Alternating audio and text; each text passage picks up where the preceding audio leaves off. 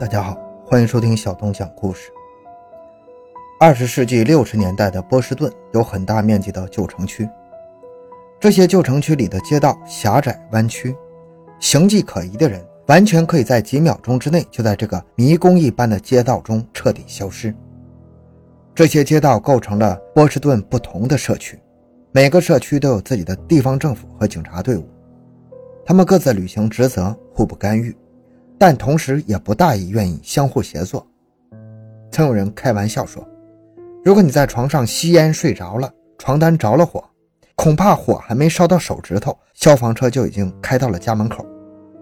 但是你要是看到形迹可疑的家伙在你门前晃悠，然后你报了警，那你就等着吧，天知道警察会什么时候才来。”没有人能够想到，从1962年6月14日的这个傍晚开始。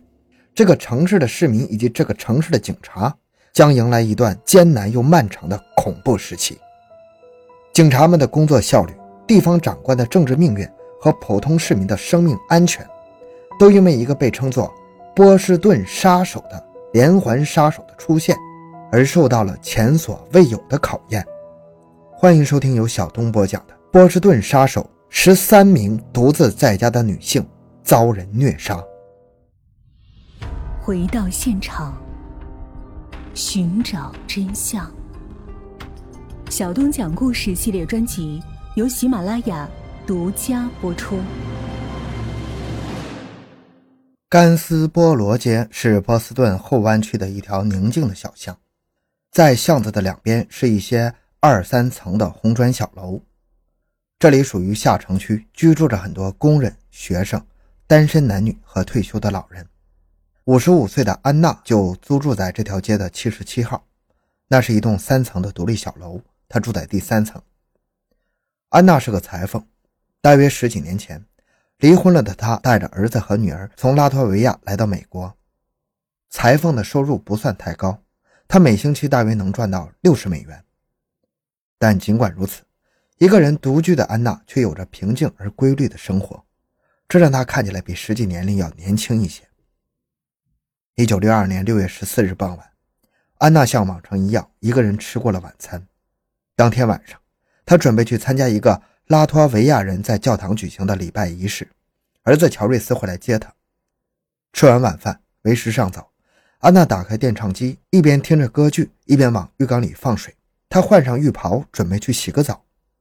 就在这个时候，传来了敲门声。虽然和母亲约定的时间是晚上七点。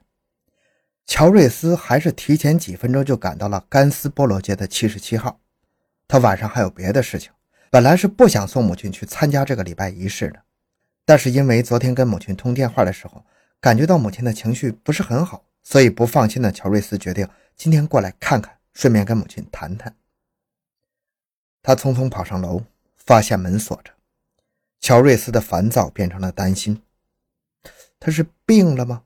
还是因为情绪不佳，做了什么想不开的举动呢？越想越担心的乔瑞斯，在等待了一会儿之后，决定撞门。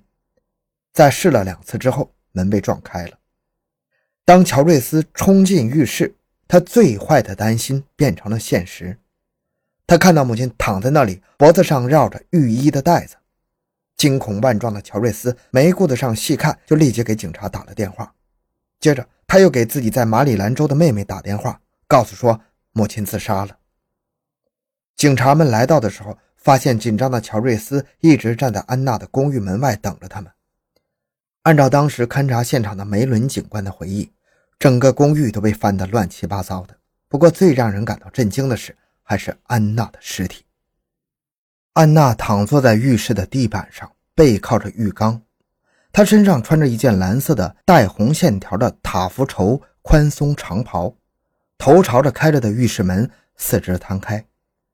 他躺坐的姿势很奇怪，左腿笔直的朝向浴室的门，右腿则和左腿成为直角，并且弯着膝盖。身上的浴袍完全敞开着，因此从肩部往下，他的身体完全裸露着，看起来相当的不雅。安娜的身材娇小，头上还挽着一个发髻，浴袍上的带子被解了下来，勒在安娜的脖子上。奇怪的是。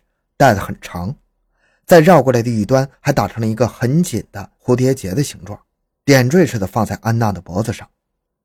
后来的验尸报告显示，安娜就是被脖子上的浴袍带子给勒死的。另外，她的下身还遭受过不明物品的猥亵。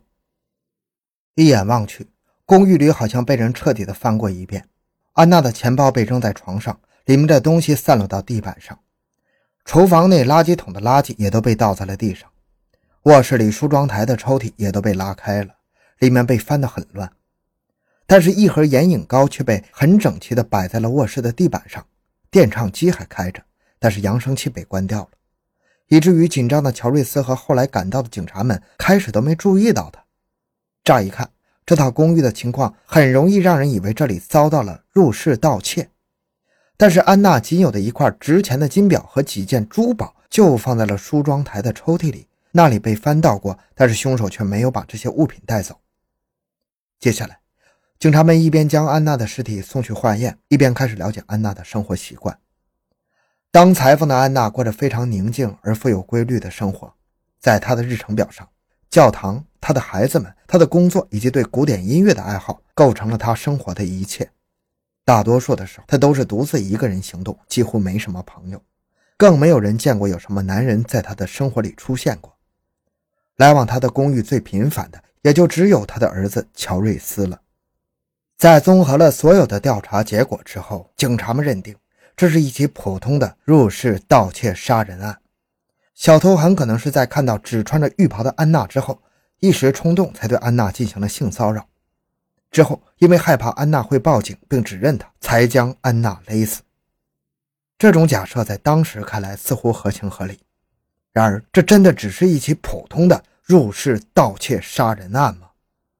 波士顿的夏天很热，热气无处不在，连天空似乎都变得无精打采。这种天气最容易让人变得迟钝。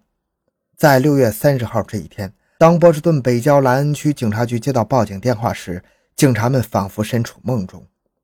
一九六二年六月三十日，莱恩区的海伦被谋杀了。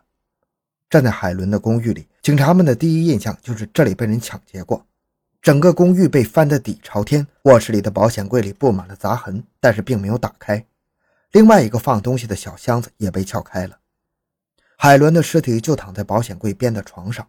他今年六十五岁，离婚以后一直是一个人独居。现在他脸朝下，赤身趴在床上，两条腿分得很开，手上有擦伤。后来，海伦的朋友指认说，他手上经常戴的两个钻石戒指不见了。显然，凶手用了很大的力气把他们撸了下来。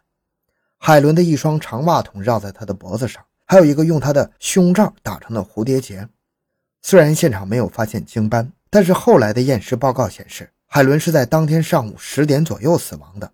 另外，他曾遭到了强奸和击奸。海伦的被谋杀让莱恩区的警察们陷入了混乱。然而，在六月三十号这一天，要为命案忙活的还不只是他们。在波士顿莱顿区共同体大街一千九百四十号的一套公寓里，六十八岁的妮娜也被谋杀了。妮娜是个退休的理疗师，二十多年前她的丈夫去世了。从那时候开始，她就是一个人生活，也没有再结交什么男朋友。她一向很谨慎，生活也很有规律。